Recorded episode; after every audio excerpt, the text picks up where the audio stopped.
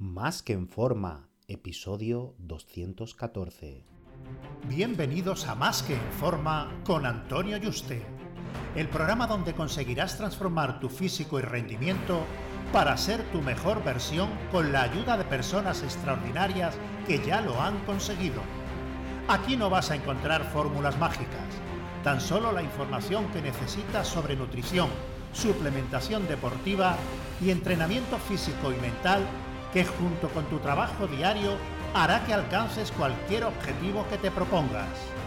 Este programa es para soñadores que buscan un mejor físico, para comprometidos a trabajar para conseguirlo, para los que no saben por dónde empezar y para los que llevan tiempo estancados en resultados.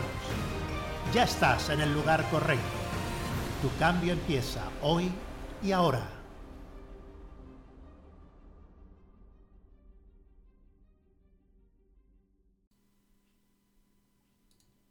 Muy buenas y bienvenido a un nuevo programa. Recuerda que he abierto plazas para que puedas ser tu entrenador y dietista y trabajar uno a uno de la mano online para diseñarte tu dieta, entrenos y llevarte el seguimiento diario para que consigas tus objetivos físicos y de rendimiento de la forma más rápida, segura y sostenible posible. Así que si te interesa que trabajemos juntos, reserva tu cita por teléfono conmigo en antoniuste.com barra ayúdame antonioyuste.com barra ayúdame y ayúdame sin tilde. Al contrario que en la fase de definición, donde deseamos que se nos vean los abdominales y el problema es quedarte con hambre y que la comida que comas sea insuficiente para saciarla, cuando deseas ganar músculo tanto para vosotras como para vosotros, el problema viene en que no seas capaz de comer las cantidades que necesitas para ganar músculo. Al final, el límite lo vamos a tener pues de dónde partimos, es decir, si estamos acostumbrados desde hace años a comer 300 gramos de carne y pescado al día con medio kilo de arroz y patata y algo de fruta y lácteos, de un día para otro pues no podemos doblar todas esas cantidades y pensar que lo vamos a asimilar correctamente y que vamos a ir como una mariposa tranquilamente como si fuéramos danzando, ¿no? Nuestro estómago pues no lo va a soportar y va a aparecer eh, cuando mi bebé le doy la papilla luchando porque se tome una cucharada más, ¿no? El no quiero más, no quiero más y te tengas que forzar a intentar comer y sea una pesadilla, ¿no? Y es un gran error que cuando contratas a un entrenador, sobre todo el, el típico entrenador que lleva culturista old school y le dices que quiere ganar músculo, es que te ponga pues en un desayuno de tirón 8 huevos enteros, 150 gramos de avena con medio litro de leche, 100 gramos de pan y dos piezas de fruta todo eso el desayuno. Y luego a las 2 o 3 horas, pues una comida que sea a lo mejor 300 gramos de ternera, con 200 gramos de arroz, con verdura, con una fruta. Y bueno, cuando tú ves el desayuno, dices, bueno, esto es para todo el día, ¿no? Y si intentas seguirlo, no vas a poder acabarte el desayuno. Y si lo haces, vas a estar totalmente frustrado, empalmando unas digestiones con otras y con el estómago que parezca que estás embarazado pues, de 8 meses, ¿no? Por eso estos incrementos hay que hacerlos paulatinamente respecto a dónde partimos. A lo mejor hasta pasados 2-3 meses no vamos a llegar las cantidades que puedas ingerir óptimas para ir ganando músculo porque no has estado acostumbrado nunca a comer tanto. Pero mm, hay muchas personas que necesitan ese tiempo para poder ir permitiendo a tu organismo y tu estómago adaptarse a esas cantidades de comida. También otro error que se comete, pongamos que tenemos una persona de unos 80 y 90 kilos que le gustaría añadir 2-3 kilos de músculo en un año y está a un 10% de grasa. Esto es eh, el momento óptimo para empezar a ganar músculo porque estamos bajos de grasa. ¿no? Si esta persona mm, necesita un superávit calórico de unas 300 calorías al día para ganar medio kilo de peso corporal al mes, donde la mayoría vamos a intentar que sea músculo, porque al final correr más, como hay un límite de ganancia de masa muscular de media para una genética media anual según tu nivel, solo añadiríamos grasa innecesariamente, ¿vale? Eso supondría un total calórico de unas 3.500 calorías diarias. Vamos a ponernos que hemos utilizado la fórmula de Harry Benedict, la de Cunningham, etcétera. Eh, calculamos el factor de actividad, el NIT, todo, ¿no? Y nos sale pues que eh, serían unas 3.200 de mantenimiento y 3.500 en total con ese 300 extra para ganar masa muscular. Bueno, pues siempre va a ser mucho más difícil llegar a base de comida sin nada de grasas y encima comidas sólidas que añadiendo grasas y comida líquida, esas 3.500 calorías. Es decir, muchos entrenadores y dietistas de old school se empeñan en llegar a esas cantidades solo con arroz y pollo. Digo arroz y pollo, me refiero a alimento únicamente con sólido, basado en carbohidratos y, proteínas sin, sin, nada de grasa y además con un volumen muy grande de comida. Y cuando una persona lleva teniendo una masa muscular considerable o si no está acostumbrada a comer, el llegar a esas calorías con esa comida tan limpia es muchísimo volumen de comida, mucho tiempo comiendo y, muy pesado además. Entonces, ¿qué hacemos en estos casos? Pues el añadir comida en forma líquida, como batidos, y también algo de grasa, como aceites, ya sea de coco saturado o de lino poliinsaturado o algo de frutos secos, y o podemos añadirlos todos o solo algunos de ellos, ¿no? Los que necesitemos para llegar a esas cantidades, cuadrando los macros y la densidad nutricional, ¿no?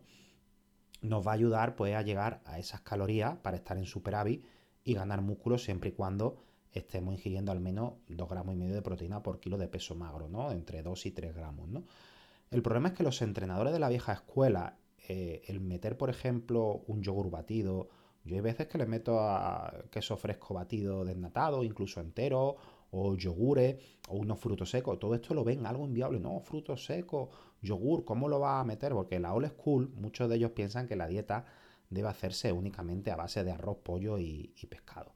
Pero si con arroz y pollo no se es capaz de comer tanto, que ya de por sí hay que meter grasa saludable, porque si no, la libido, la testosterona y el crecimiento muscular eh, se va a la mm, con perdón, eh, pues la solución es esa, ¿vale? Incrementar pues eh, la grasa y, cosas líquidas que sean calóricas, que tengan densidad nutricional, que te ayuden a llegar a esas calorías que necesitas para estar en superávit, ¿no? Otra variable que podemos tocar y jugar son el número de comidas. Eh, y esto es algo que he aprendido yo por el tiempo, porque eh, yo los entrenadores que tuve en el pasado antes de formarme, porque empecé a, entrenar con 13 años, y hasta los 23, 24 que acabé mi, mis formaciones y, empecé a investigar y tener un poquito más de conocimiento de esto, yo me dejaba guiar por los entrenadores que también hacían de dietistas de la old school, que eran culturistas, ¿no? y todos ponían 6-7 comidas, 6-7 comidas. Para mí eso era un infierno, aunque no fuera mucha cantidad, el tener que comer cada dos horas y decir, otra, otra vez comer y otra vez comer y otra vez comer, para mí era una auténtica pesadilla a nivel de digestibilidad, que se supone, dice, bueno, si eh, metes eh, al final mm, la misma comida al día, pero repartido en cuatro comidas o seis, las digestiones tienen que ser las mismas. Pues no, hay gente que funciona mejor con comidas más copiosas y menos comida y, otras que viceversa, ¿vale? Yo, por ejemplo, funciono mucho mejor con cuatro comidas copiosas que con seis más pequeñas. Aparte de, esto, por, un tema de tiempo, de, estar todo el puñetero día parándote a comer. Y, bueno, yo tengo, con los que me seguís, sabéis que tengo niños, que voy a entrenar, en fin, que tengo que trabajar, grabar vídeos, grabar el podcast, impartir clase a, mis alumnos, atender a clientes, en fin, y no puede estar todo el día comiendo, porque al final te pasas comiendo dos horas y media, tres horas al día, ¿no? Tantas comidas. Entonces al final, una no me da tiempo. Mm, si hago tantas comidas, se empalman, eh, se me olvida o mi estómago no está preparado para ello. Entonces acabo acostándome, si quiero hacerlos todas las tantas. Al final voy retrasando y me acuesto a las 1 de la mañana o a las 2, mm, te tienes que levantar a las 7, sigues con pesadez, estás durmiendo poco, la calidad de los entrenos se perjudica, sin poder pues subir los pesos y al final no progresa aunque estés metiendo los nutrientes. Entonces hay que valorar todo esto. No es solo cumplir con la comida, es el cumplir con la comida me está perjudicando en el resto de variables de descanso y entrenamiento. Pues está claro que mm, si te, tu entrenador te pone 7 comidas y eso te obliga a acostarte a las 2 de la mañana tienes que levantar a las 7, pues ese entrenador no lo está haciendo muy bien, ¿no? Todo esto lo tienes que tener en cuenta porque el dormir y no estar todo el día con una sensación de embarazada, pues es clave, ¿no? O sea, el, comer y boom. El estómago, que parece que está embarazado de, de 8 meses, y sensación 3, 4 horas. Y después, ostras, que me toca comer y no tengo hambre. Y va a entrenar y el estómago hinchado, ¿no? Está claro que si tiene esas sensaciones es que no está bien planteado el plan de alimentación para ganar músculo, a ti no te va bien. Todo esto lo tienes que tener en cuenta porque el dormir y no estar todo el día con esa sensación es, es imprescindible, ¿vale? Si no, mm, no vas a poder progresar y vas a estar deseando que acabe la fase de ganar masa muscular, pasar a la definición y va a ser una tortura y además que no vas a conseguir buenos resultados, o por lo menos no tanto como podrías conseguir. Así que analiza cuántas comidas, si más copiosas y menos, o más y menos copiosas te funcionan mejor. También analiza qué alimento o alimentos te cuesta más digerir y te crea menos adherencia a la dieta. Por ejemplo, la ternera sí tiene mucha creatina, una calidad proteica impresionante y la ponen como, como un más, ¿no? Que se dice en inglés, un, un obligado, ¿no? O sea, tiene que estar sí o sí por narices en, una dieta, ¿no? Y muchos entrenadores y dietistas mm, lo ponen. Pero si el tomarte 200 gramos de ternera te hace estar hinchado o no apetecerte y acabar por no hacerlo, pues mejor tomar pollo, pescado u otra fuente proteica, que, que vaya, no va a haber una, una gran diferencia porque estamos hablando de proteína completa. El no repetir los alimentos más de una vez al día para evitar intolerancia, esto es algo que ya he comentado en otros programas, pero que es clave, por lo que te recomiendo que solo comas pollo una vez al día, pescado, arroz, tubérculos, batidos una vez al día. Ve variando y, no lo subas, ¿vale? Más de esa cantidad. Puedes meterlo dos, no suele haber problema, incluso tres, etcétera, pero conforme vayan pasando las semanas tienes más posibilidades de crear una intolerancia y una falta de, adherencia. Bueno, al final dices tú, es como el reportaje de, del, tío este que, es, de que se fue al McDonald's durante 30 días, desayunar, almorzar y cenar, ¿no? Aparte de que, bueno, de que fisiológicamente se estaba destrozando, también hay una parte psicológica, ¿no? Que cuando ya llevaba tres días comiendo McDonald's, al principio, uy, qué guay, hamburguesa con patata frita, que a mí me lo estoy pasando, me encanta, pero el tercer día estaba ya, ostras, otra vez, ¿vale? Pues con esto a lo largo de la semana te puede pasar exactamente lo mismo. Al final, mm, todo en demasiado, por muy bueno que sea, psicológicamente puede acabar cansando, ¿no?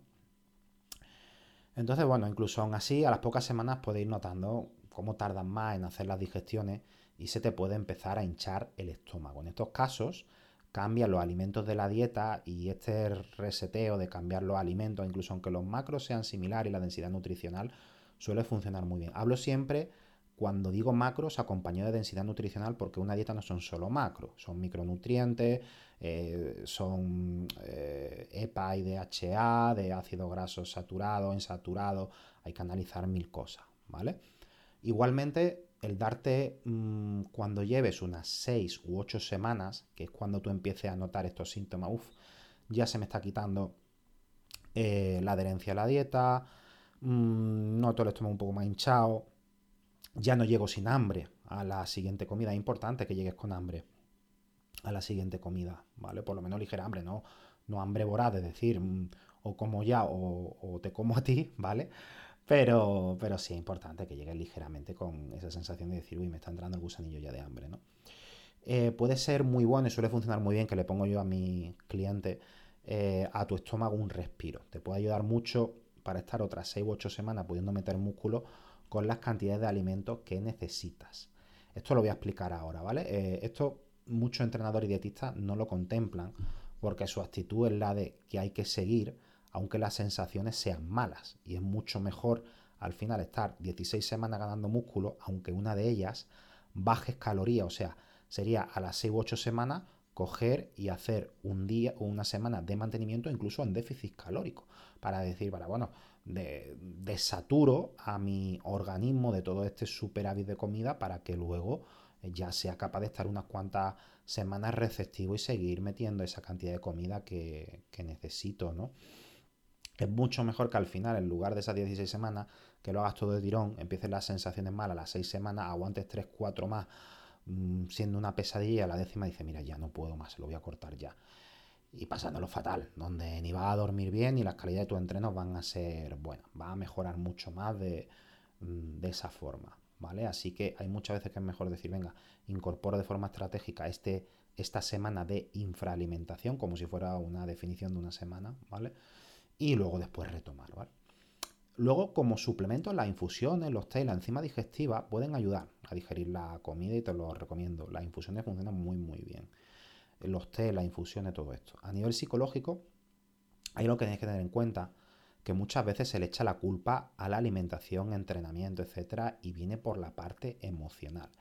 Si tú durante unas semanas eres capaz de seguir el plan de alimentación, pero luego empiezas a notar que la comida empieza a sentarte mal, dilatación, etc., eh, puede ser porque se estén creando intolerancia, porque tu cuerpo se sature, pero también otra posibilidad es que en esos momentos tenga unos niveles altos de estrés y ansiedad y te esté afectando a las digestiones. Aquí la solución es solo mm, eliminar eso que te está produciendo estrés eh, y si no lo puedes eliminar mm, a corto plazo definitivamente, pues aprender a gestionarlo, meditando, intentando que no te afecte tanto, relajando tu mente y algún suplemento para el estrés como la shawanda, que es un adaptógeno del que hemos hablado bastante, que ayuda, pues bueno, aunque tenga estrés y ansiedad, pues que el cuerpo lo tolere un poquito mejor. Espero que estos consejos te permitan crear la base de la mejor dieta para ganar músculo para ti, de forma cómoda, poder llegar a esas calorías que necesitas y que no sea una pesadilla todo el, proceso. Un fuerte abrazo y te espero en el próximo programa.